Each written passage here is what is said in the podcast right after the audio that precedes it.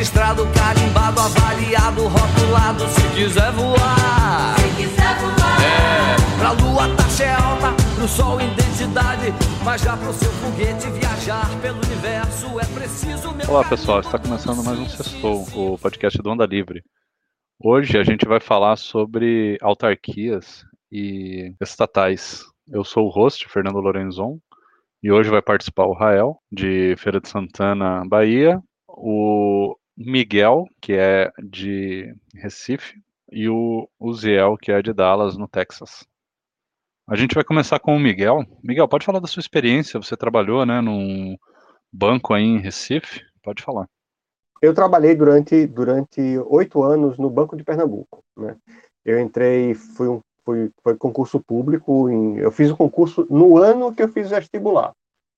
É, então eu estava saindo do colégio, terceiro ano, ia fazer vestibular e apareceu um concurso público que era voltado para o que eles chamavam de menores aprendizes, né? Praticamente um estagiário. Só que mesmo para esse tipo de, de função, em sendo uma empresa de economia mista, era exigido que você fizesse concurso público. Não tinha não tinha outra forma de você ingressar. Isso foi em 1989. E aí eu fiz o concurso, passei, né, eram, sei lá, acho que 25 vagas, né, e só que como eu estava preparado para fazer vestibular para fazer engenharia, né, a questão mais difícil de, do, do, de matemática, por exemplo, foi regra de três, entendeu? Então, assim, eu, a prova, para mim, foi muito fácil.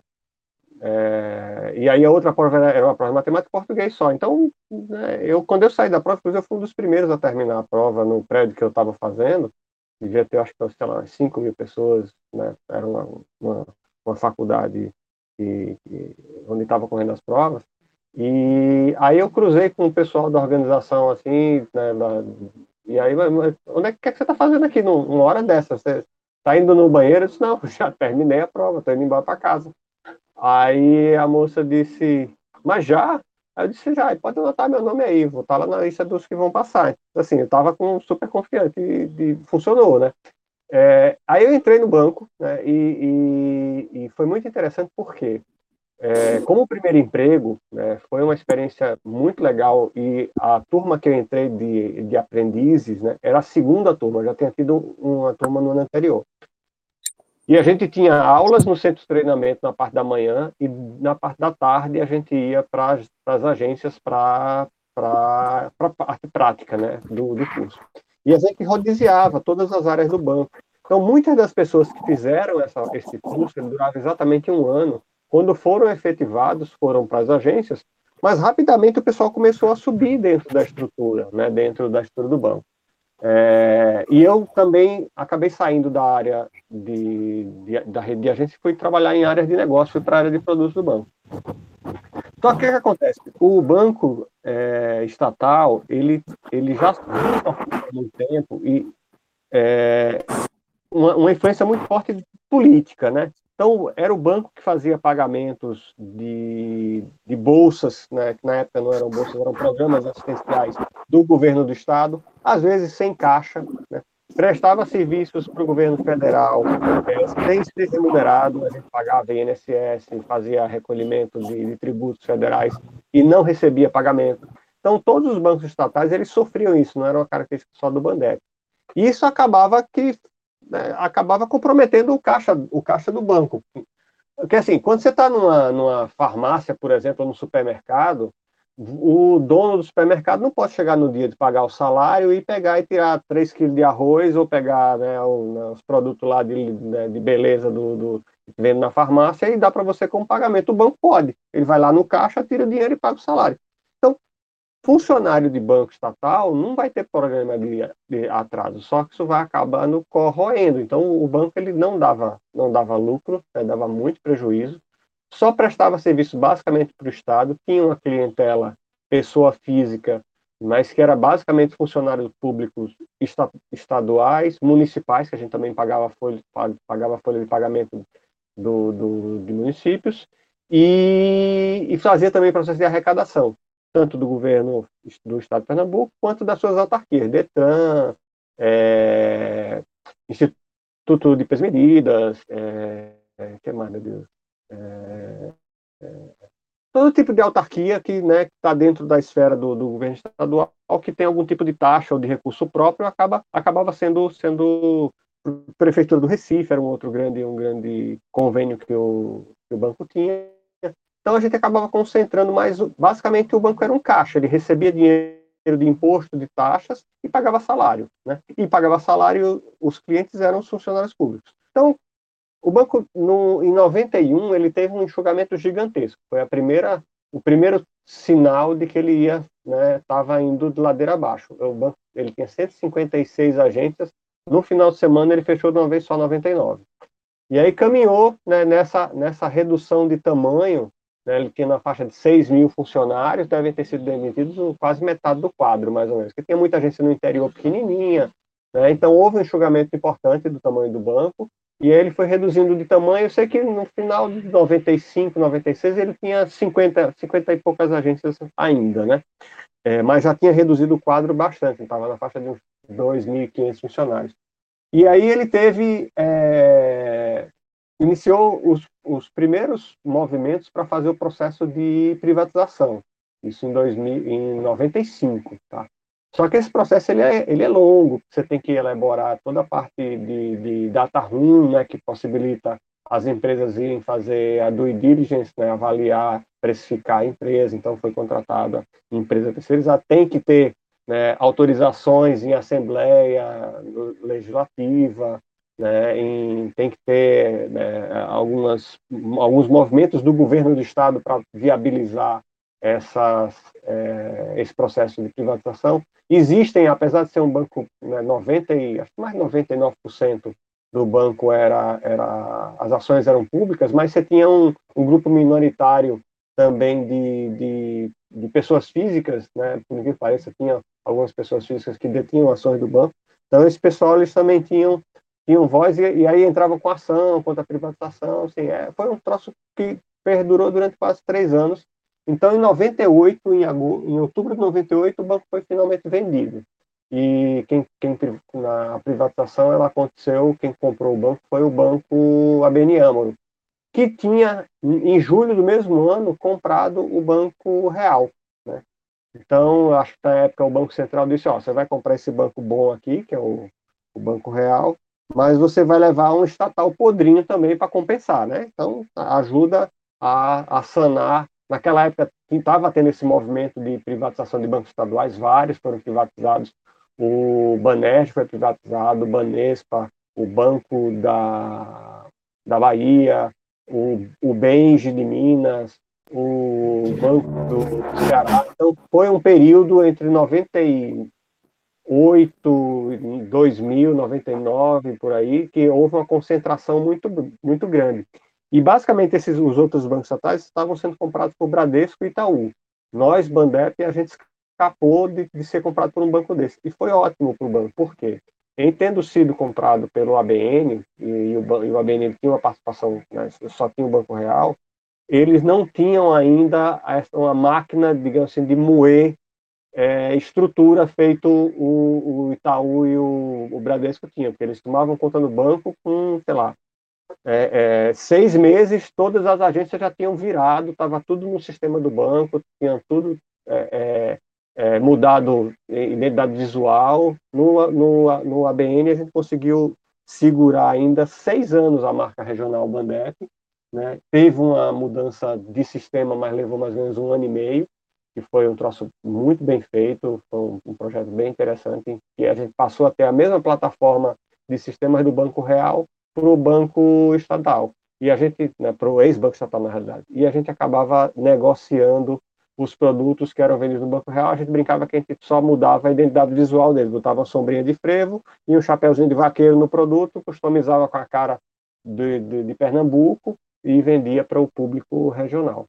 Mas a, a, o, grande, o grande ganho que houve na privatização, né, além, obviamente, da melhoria da estrutura é, de serviço para cliente é, e todas as, as melhorias de sistema, foi o ganho que teve em termos de pessoas, né?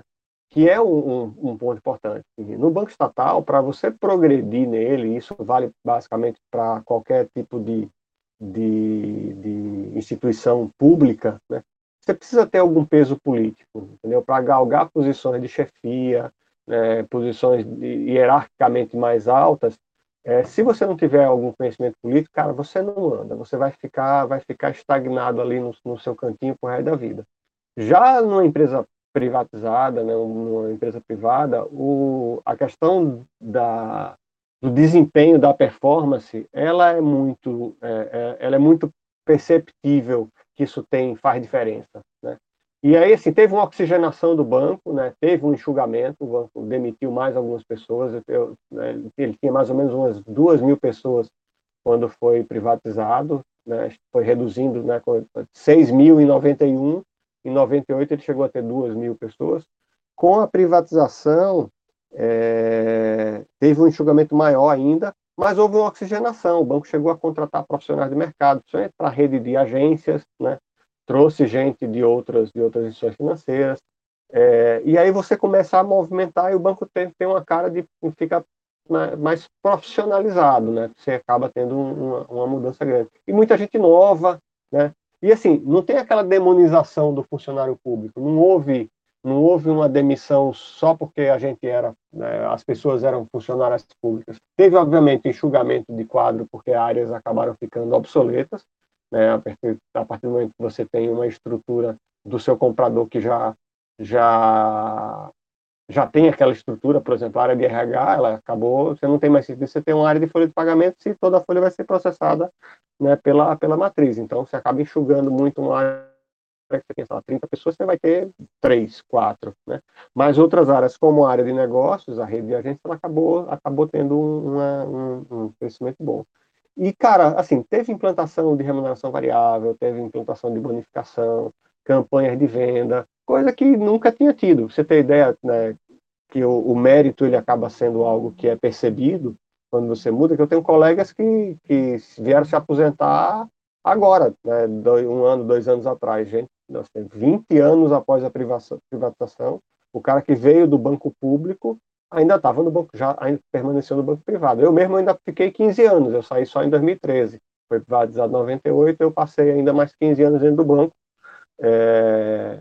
Então, assim, a minha experiência de ter vivido uma privatização de dentro dela é ver todos os benefícios que ela pode, pode ter. E ter pa passado muito tempo dentro do banco estatal também me dá a percepção de que realmente a coisa não consegue funcionar. Né? Tem uma marra muito forte dentro da, da estrutura estatal, que é a, a, tal da Lei 8666, que é a Lei das Licitações. Cara, aquilo é um inferno, entendeu? Você não tem agilidade para fazer as coisas, você tem sempre trabalhar com base em preço né, e não em qualidade. Aí, assim, você ter ideia, o, a qualidade do papel higiênico muda depois que o banco foi privatizado, entendeu? Deixa de ser aquela vamos usar uma expressão aqui, uma lixa de bunda para ser um papel decente. Né? Então, isso, esse tipo de, de, de, pequenas mudanças, elas são muito importantes. Você consegue investir rápido, você consegue implementar uma campanha de marketing rapidamente.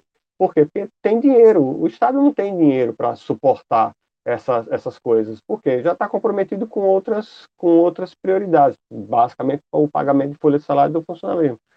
Então, você não consegue ter investimento para desenvolvimento de sistemas. Assim, a gente estava muito atrasado em termos de produtos que eram oferecidos para o mercado. Né? Apesar de ter tido, o, né, no começo da década de 90, ser um dos bancos que era mais, mais é, fortes em termos de tecnologia, o Bandep, ele acabou estagnando com dois, três meses, ele acabou estagnando dois, três anos né, no início do, do, do da década de 90, ele estagnou e ficou parado, só voltou realmente a ter algum tipo de desenvolvimento né, logo após a privatização lá em 98. Então, bem a, a, apesar de ter já conversado bastante, mas assim, a minha experiência com o banco, com empresa pública, ela é uma experiência, uma experiência de quem estava lá dentro, no dia a dia, conhecendo as, a, as idiosincrasias né, da, da realidade do dia a dia da empresa.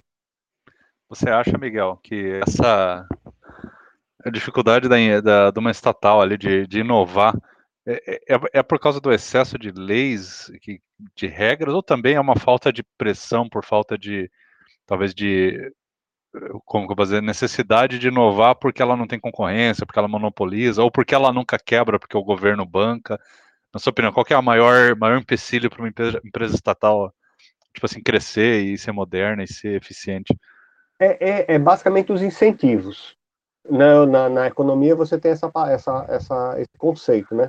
Se você não tem incentivos é, que te empurrem para fazer as coisas, né, você acaba se acomodando. E era, o que, e era o quadro que a gente enfrentava dentro do banco estatal. As pessoas fazendo bem ou fazendo mal, elas estavam com o salário delas garantido no final do mês. Você não tem consequência para o descaso, para a incompetência, para a falta de compromisso. Né? Isso acaba não acontecendo. Na empresa privada, isso não tem. Velho, se você não entregar, né, se você não fizer as coisas com qualidade, se você não procurar fazer melhor, se você não quiser conquistar mercado, você acaba perdendo espaço. E perdendo espaço, você perde receita. Perdendo receita, você perde resultado. E se perder resultado, uma hora você vai rodar. Entendeu? Então, o, o principal ponto no mundo público, você tem as regras também, que elas acabam em, em é, é, gerando muita rigidez no dia a dia, né? Como eu falei, a Lei 8666, ela é uma bola de ferro amarrada no pé das empresas estatais. Porque todo o processo de compra ou de aquisição de serviço tem que ser feito dentro das regras que estão previstas nela. E aí você tem um processo muito longo, você tem uma estrutura que tem que, assim, você, de, dependendo do valor da despesa, você tem que fazer um processo de licitação às empresas. Hoje já está tudo é, muito mais moderno, né? onde você tem pregão eletrônico, tudo. Mas mesmo assim, o grande balizador dos processos ainda é o preço. E quando é o preço que acaba diferenciando, você e, e, e o risco também é que os processos de licitação eles sejam muito direcionados, né? É, isso é um risco que ainda acontece hoje em dia em qualquer processo de licitação no Estado, em que às vezes a, as exigências que são criadas dentro da descrição da aquisição do serviço ou do produto são tão específicas que você não tem mais do que uma ou duas empresas no mercado que oferecem o produto com aquela qualidade. O que é que vai acontecer? Os caras vão botar o preço que eles quiserem, e aí você deixa de ter o princípio da economicidade. Você não consegue comprar no preço que poderia ser comprado, ou você acaba não comprando, o que é pior, né? E aí as coisas não acontecem. Então tem a questão da legislação, ela é uma marra muito pesada, né? Mas tem também, quando eu olho para as pessoas dentro das empresas, eu vejo a questão dos incentivos. Você não tem consequências se você não fizer as coisas da melhor forma possível. Então as pessoas acabam se acomodando, vai, vai tocando, né? É feita a música do Raio Seixas, né? Sentado com a boca encarada cheia de dentes, cheio de dentes esperando a aposentadoria chegar. Porque você, se, se ninguém, se as coisas não mudarem, você só sai de lá aposentado, entendeu? O nego se encosta numa pilastra, fica lá fazendo de conta que faz os trabalhinhos dele, carimbando a via amarela dele durante 15, 20 anos e, e se acomoda. E aí a coisa não anda, entendeu? É um, tem um conjunto de coisas, mas basicamente o maior problema é a questão do incentivo. Né? As pessoas, se trabalhar muito ou se trabalhar pouco, você vai ganhar rigorosamente a mesma coisa. Então, qual é o incentivo é. que eu tenho de trabalhar mais do que uma outra pessoa? Absolutamente nenhum. É. É engraçado que você percebe na, na, nessas estatais aí que o pessoal começa a ficar mais preocupado com o emprego interno ali que a estatal gera do que com o, o serviço que ela presta, né? A preocupação de todo mundo dentro dela ali é, é se eu vou ganhar aumento, se eu vou ganhar aumento, mas por que vai aumentar? Tá oferecendo um serviço melhor? Não, é, é o meu direito. Quer dizer, a pessoa entra em desconexão até com o mundo que está fora ali, né, da, da estatal. Eu já uma vez trabalhei dentro de uma uma empresa, um órgão do governo, é, terceiro, né? Não, não foi, não, não, era funcionário público nem nada, mas era terceiro. você vê que o pessoal ali parecia que estava mais preocupado com os direitos e coisas que às vezes o, o trabalho, algumas, né? Não vou dizer todas, mas algumas pessoas pareciam que estavam mais preocupadas com isso. Tem uma, uma certa desconexão com o mundo de fora, porque justamente não tem essa pressão, não tem um incentivo, né? E o pessoal deve começar a achar que esses incentivos e pressões e tudo é coisa do capitalismo selvagem, né? sei lá, alguma coisa assim. Quando na verdade é é trabalhar, é atender as pessoas, né? O mundo é, funciona porque tem quem, porque tem gente que quer atender uma pessoa quer atender bem a outra, é, é o princípio. Ninguém é, prospera, né? A não ser nessas situações específicas, porque você só quer o melhor para você e, e, quer maltratar todo mundo, né? Você vai tentar fazer um bom atendimento. Isso não é princípio do capitalismo, isso é o princípio da, da cortesia né, de viver em sociedade, não tem nada a ver com capitalismo. Existia antes de existir Revolução Industrial e capitalismo, você tentava fazer seu melhor produto, né, seu melhor a melhor atividade, você trocar por outros bens e tudo mais. É, eu, eu, eu tenho uma, uma, é, é, uma visão muito crítica, assim. Por exemplo, a gente tem coisas dentro do mundo público como a progressão salarial por tempo de serviço. Isso não faz o menor sentido, entendeu? Você está lá há 20 anos fazendo rigorosamente a mesma coisa, você não aumentou o nível de responsabilidade, você não aumentou o nível de complexidade do seu trabalho, você tem aumento de salário, né? você sobe de nível só porque você você está lá fazendo aquela né, a mesma atividade há 5 cinco, anos, 6 anos, 10 anos, isso não faz sentido, entendeu? Então, essas, essas coisas do, do mundo público, e, e elas é, acabam é, é, gerando desestímulo, porque o cara sabe que isso vai acabar em algum momento acontecendo. É, não tem, não, assim, as pessoas perdem o, o brio, sabe, aquela vontade de fazer a coisa melhor. Tem gente muito boa? Tem, velho. Tem muita gente absolutamente competente no mundo público. Muita gente competente. Tem gente que, que tem vontade de fazer? Tem. Mas a quantidade de nego que bota a terra, que dificulta, né, que não faz, não quer fazer a coisa acontecer, exatamente por quê? Ele fica boicotando o colega dele que quer fazer mais rápido, porque senão esse cara vai chamar a atenção contra ele. Então, esse, as pessoas que entram no mundo público com esse espírito de iniciativa privada, rapidamente essa galera acaba sendo meio que boicotada pelo próprio sistema, entendeu? Porque se você fizer muito melhor do que os outros, vai todo mundo cair de pau em cima de você. Ah, o cara lá querendo né, aparecer, querendo chamar atenção, né? E isso acaba virando, você acaba virando um, um párea dentro da estrutura. Eu vi isso acontecer várias vezes, várias vezes. Lá na época do, do meu bandepinho público ainda. É, deixa eu só finalizar com uma frase que eu, que eu li outro dia, do Henry Hazlitt. O Henry Hazlitt é o cara que escreveu é, o livro Economia numa única lição. Né?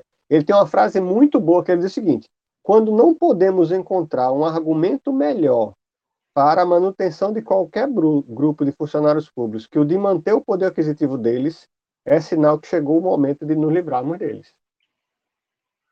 Se a única desculpa que tem para aquela pessoa estar tá é. tá ali naquele lugar que ela está é não perder o salário dela, velho, acabou. Né? Forte é. abraço. É. Você tem mais motivo para existir. Isso. Vai, Réu, desculpa. Vai você, amigão, agora. Primeiro, o Banco é Baneb. Eu só cria minha entrada na profissão de TI foi por conta do Baneb. Assim, eu tenho um carinho imenso. Até hoje eu tenho um broche do, do, do, da, do Corpo de, de Bombeiros uh, Voluntários do Baneb. Uhum. É uma lembrança, é, é uma lembrança que eu tenho 20, na Brigada de Incêndio, 26 anos atrás. Eu comecei, é, 26 não, agora são 27, que eu tenho, fiz 41 agora, 27 anos de. Eu fui cria. É, e eu acompanhei, eu acompanhei a, a, migração. O Baneb ele foi vendido por, por, por Gradesco. Isso, é, Uh, o banco foi vendido com, com contencioso com rombo na época. O, o banco tinha, tinha um, um, capital, se eu não me engano. É que assim, eu vi por alto, porque teve reunião com vários setores e, e o, o pessoal, na época, eu estava fazendo a manutenção na rede do pessoal do jurídico e os caras me apresentaram assim.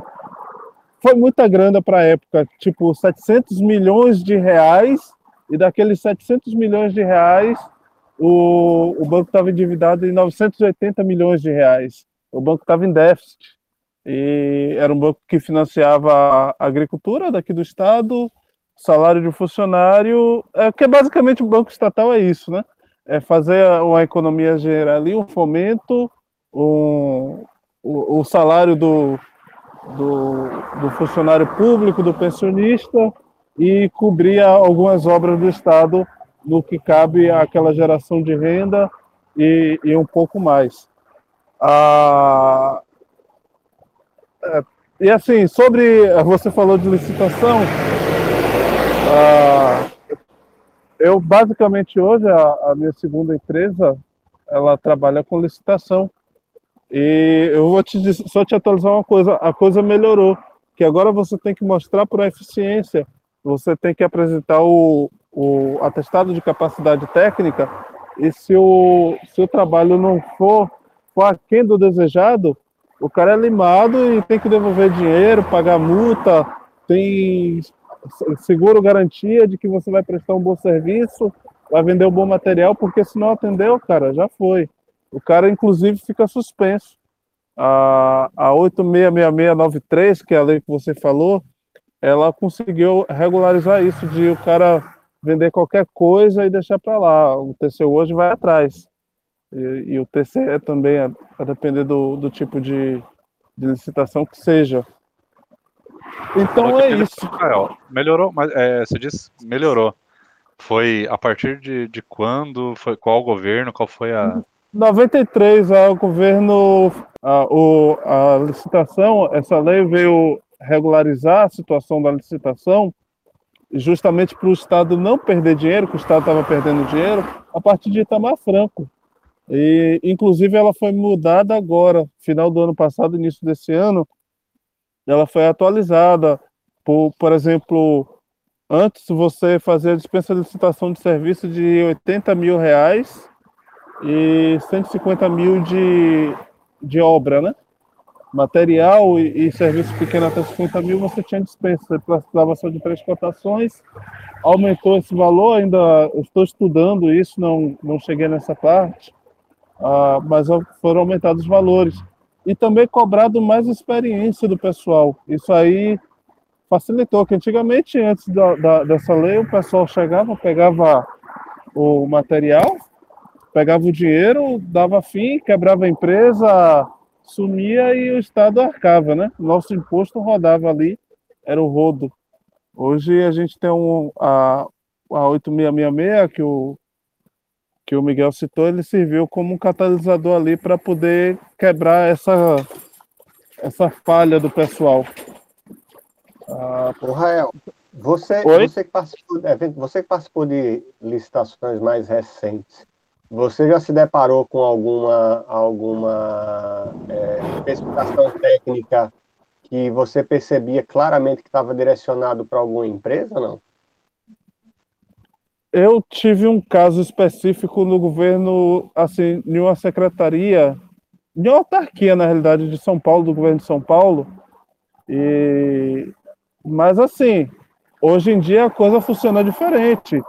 Eu percebi isso, eu levei, os... inclusive eu ganhei essa licitação, os caras me inabilitaram, e eu entrei com recurso, e o recurso, eu fui bem claro assim, ou vocês anulam a licitação e reabrem, ou eu vou levar ao Tribunal de Contas do Estado. Coincidentemente, depois eu, posso encaminhar isso para vocês, a, sumiu do portal lá do, do BEC essa licitação e ela foi relançada semana passada. Ela vai ocorrer agora no dia 10 de, de maio o, a mesma licitação com o edital, mas já saiu aquela parte que ele beneficiava um, uma pessoa específica. Tem uma outra licitação uh, daqui do estado da Bahia, justamente da Secretaria de Educação, que os caras colocaram um, uma situação que eles favoreciam um grupo, de fato, assim, olha, vocês têm que ter atendido, se não me engano, foi 10 setores do governo, vocês têm que ter 10 anos, tem que ter não sei quanto, 10 anos de, de mercado. E assim, é uma lei que priva os menores. A gente está vivendo uma realidade hoje, ah, por conta até do, do microempreendedor individual, que tem empresas novas no mercado e que se o cara fizer aquilo, ele vai tirar uma série de gente que tem condições de prestar aquele serviço, mas não participa porque o cara não tem 10 anos de mercado porque ele não atendeu clientes com nota fiscal de 100 mil reais por mês. E aí eu, eu entrei com. Eu fiz a, a, impugnação, aí eles sanaram, aí voltaram. Eu perdi o prazo, mas eu percebi que mais duas ou três empresas também entraram com impugnação. E assim, desde o ano passado, que aí entra naquela parte que você falou. Eu acho hoje a, a, a licitação um processo que ele atrasa o setor público, a, as empresas estatais, justamente por isso, porque você tem que cumprir aquela determinação e assim, quem participa da licitação de todos os ângulos, você vai perceber que a, há uma, é, um, é, um, é um mundo selvagem para o cara querer ganhar. Aí então o cara ele entra com ele faz um, tenta fazer uma impugnação, ele tenta reverter aquela, aquela nomeação porque ele não foi o beneficiado. Ah, e com isso atrasa a estatal, por exemplo, as estatais de as estatais do, do setor de saneamento básico, Embasa, ah, não sei qual é do seu estado, mas essas empresas de, de água esgoto, de saneamento, Sabesp, por exemplo, ah, elas sofrem com isso. Essa questão, ah, não fez o, o saneamento, por quê? Você tem uma empreiteira, ah, basicamente a, a, história da Lava Jato é, foi isso, né? Os caras fizeram ali um, um lobby, você ganha, você não ganha, você ganha, aí uma empresa menor, uma empresa média não consegue alcançar porque os caras querem lobby, então se ela for levar o preço, vai ficar muito abaixo, aí o, o pregoeiro vai dizer, poxa, é inexequível, ele não vai conseguir fazer porque o preço está muito baixo, aí elimina ele e a outra empresa diz, não, eu faço, mas tem que ser assim, por esse valor aqui, e aí levam, então ah, vão buscar algum documento e com isso vai, vai atrasando, porque você vai fazer um, você barrou aquele edital. Isso extrajudicialmente, porque tem alguns que são ajuizados, aí vai demorar muito mais ainda. E a empresa estatal de água saneamento, de energia, que quase hoje não existe empresa estatal de energia elétrica no país, mas você chega, tem um, tem um serviço atrasado, porque a licitação te trava o serviço público. Eu creio que a privatização das empresas de, de água e saneamento do país é fundamental para poder haver um saneamento básico para todo mundo. Porque, por exemplo, a Embasa, no, no subúrbio ferroviário, ela tem algumas licitações delas que estão barradas na justiça. Foi ajuizado porque a empresa A ganhou e a empresa B não concordou, porque o, o atestado de capacidade técnica dele, o, o prefeito foi preso. Uh, um outro uma outra empresa estava devendo FGTS, atrasou o FGTS, e com isso quem perde somos nós pagadores de impostos. Zé, você quer comentar alguma coisinha? Boa noite, pessoal. Uh, ué, uh, eu, eu, trabalhei em três empresas que foram estatais, né? Na verdade, já na fase que elas estavam. Falei três, mas na verdade foram duas. Trabalhei na falecida Telma, que era Telecomunicações do Maranhão, já quando era Telemar, acabou virando Oi, até quando saí de lá, ainda já estavam começando a Oi GSM e trabalhei na América Latina Logística, que foi uma das empresas que comprou a parte da rede ferroviária, né, que foi vendida, eles tinham a parte sul e um trecho de São Paulo. Então, é, uma coisa curiosa sobre estatais é que todo mundo fala ah, mas essa venda de estatal vai gerar desemprego, né? Vai ter muita gente que vai perder o seu emprego e tudo. Nas duas empresas, sem exceção, faltava mão de obra. Porque com o investimento privado e com a necessidade de você sobreviver com as próprias pernas, né?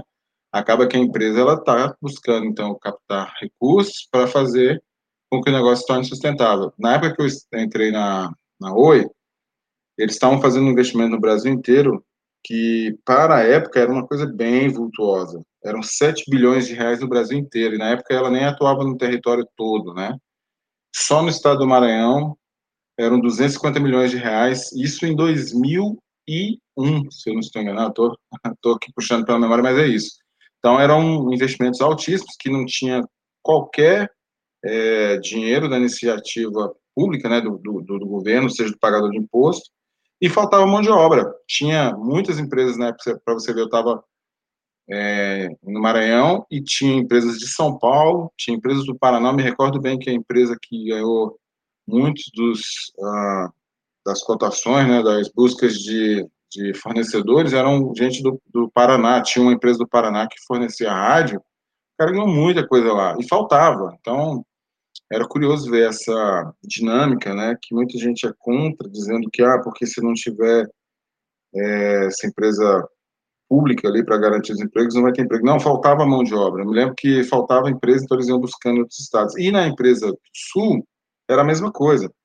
Faltava mão de obra, eles foram desenvolvendo ali, as, modernizando né, as locomotivas, então trazia coisa de fora, injetava muito dinheiro, é, modernizava tudo, faltava mão de obra para todas as, as etapas né, de trabalho. E eles também agregaram modais de né, diferentes, não só do ferroviário, mas também o modal rodoviário, estavam tentando agregar algumas coisas ligando terminal é, ferroviário e rodoviário, então era um modal misto, faltando mão de obra. Então, assim, estou querendo, só o que, que eu quero dizer aqui, a empresa estatal e a empresa é, privada, elas têm focos diferentes, né? O Miguel, acho que até eu peguei uma parte que o Miguel estava falando ainda, que muitas das vezes a, a, manutenção dos empregos na empresa estatal visa apenas o benefício do colaborador, de quem está ali, né? E já na empresa privada é fazer a empresa tornar sustentável e crescer, né? E virar é, uma empresa que vai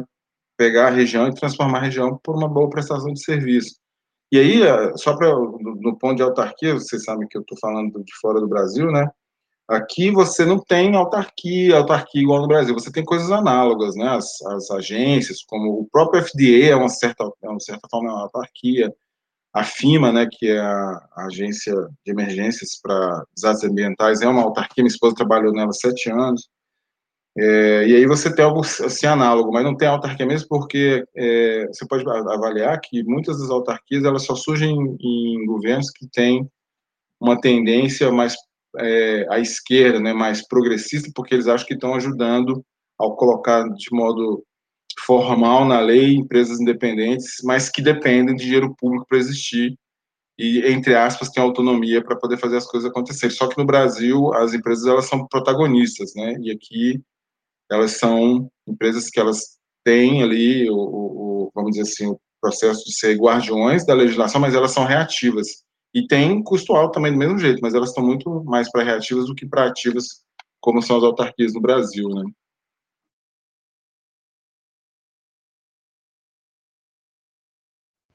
Ah, beleza. Aqui a gente tem um, aqui a gente tem um carimbador maluco, né? Ah, eu tava brincando quando, quando a gente pensou em gravar esse episódio de, de iniciar o botar a música do Raul Seixas, o carimbador maluco, né? Para você abrir um negócio no Brasil, você tem que ser selado, carimbado e, e cobrado se você quiser voar.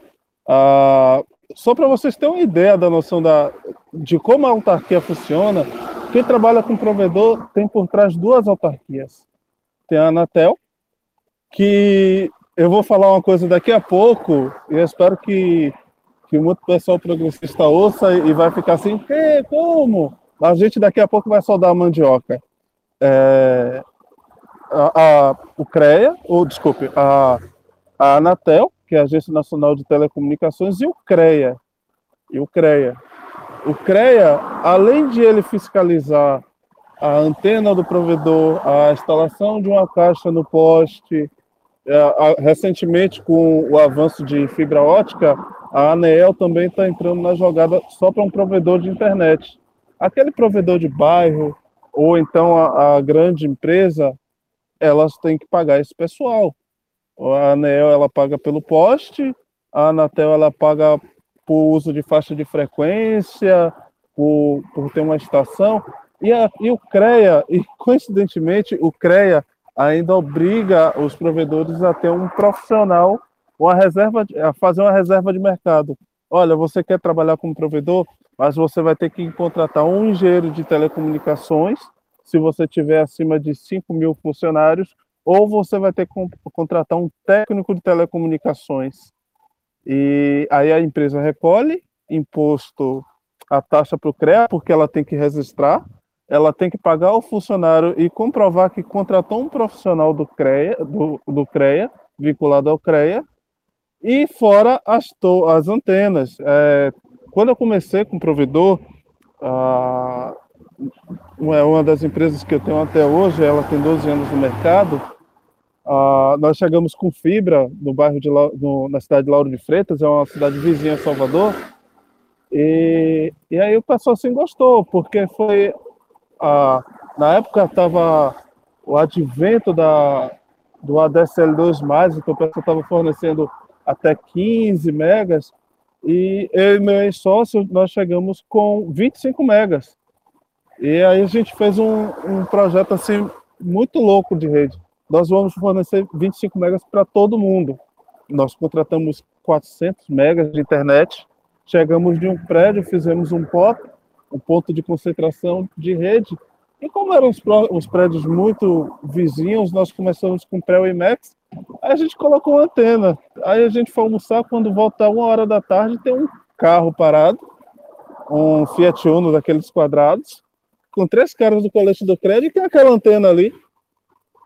Aí meu sócio, assim, nossa, você registrou ela no CREA? Quem é seu profissional? Cara, eu paguei 5.400 reais de multa porque eu instalei uma antena sem antes pedir licença ao CREA. Foi a minha primeira multa que eu tive de uma autarquia.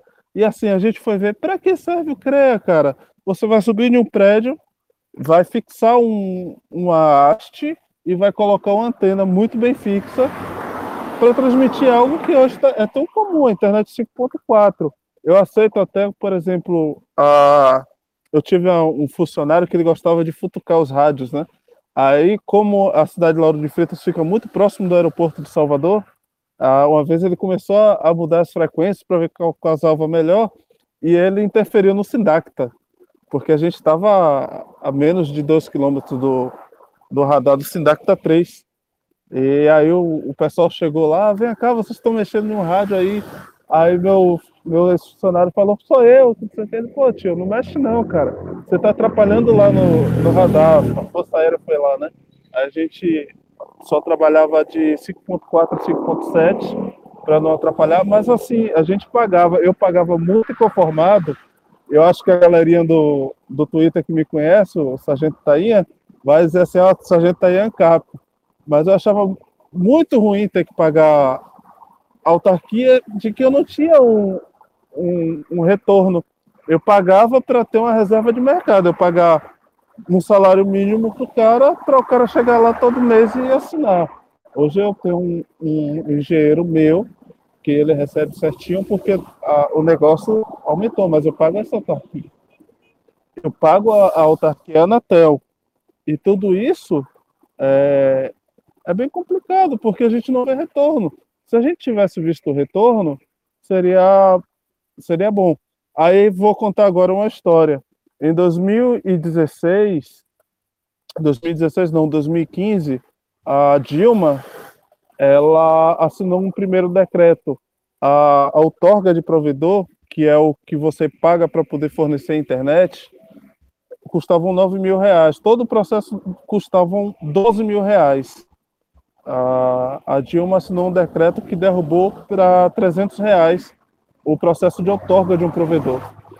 Não muito satisfeita, ela assinou uma outra, uma outra portaria dizendo o seguinte: olha, você vai fornecer internet no local pobre, você está querendo empreender, tem um CNPJ, faz o seguinte, fornece até mil, até mil clientes aí e você não precisa de autarquia. Paga o CREA, paga a um outro, se for rádio você não paga ninguém, e fornece sua internet, só tenha lá no KINAI, recolha seus simples e pague a Dilma é neoliberal, tá?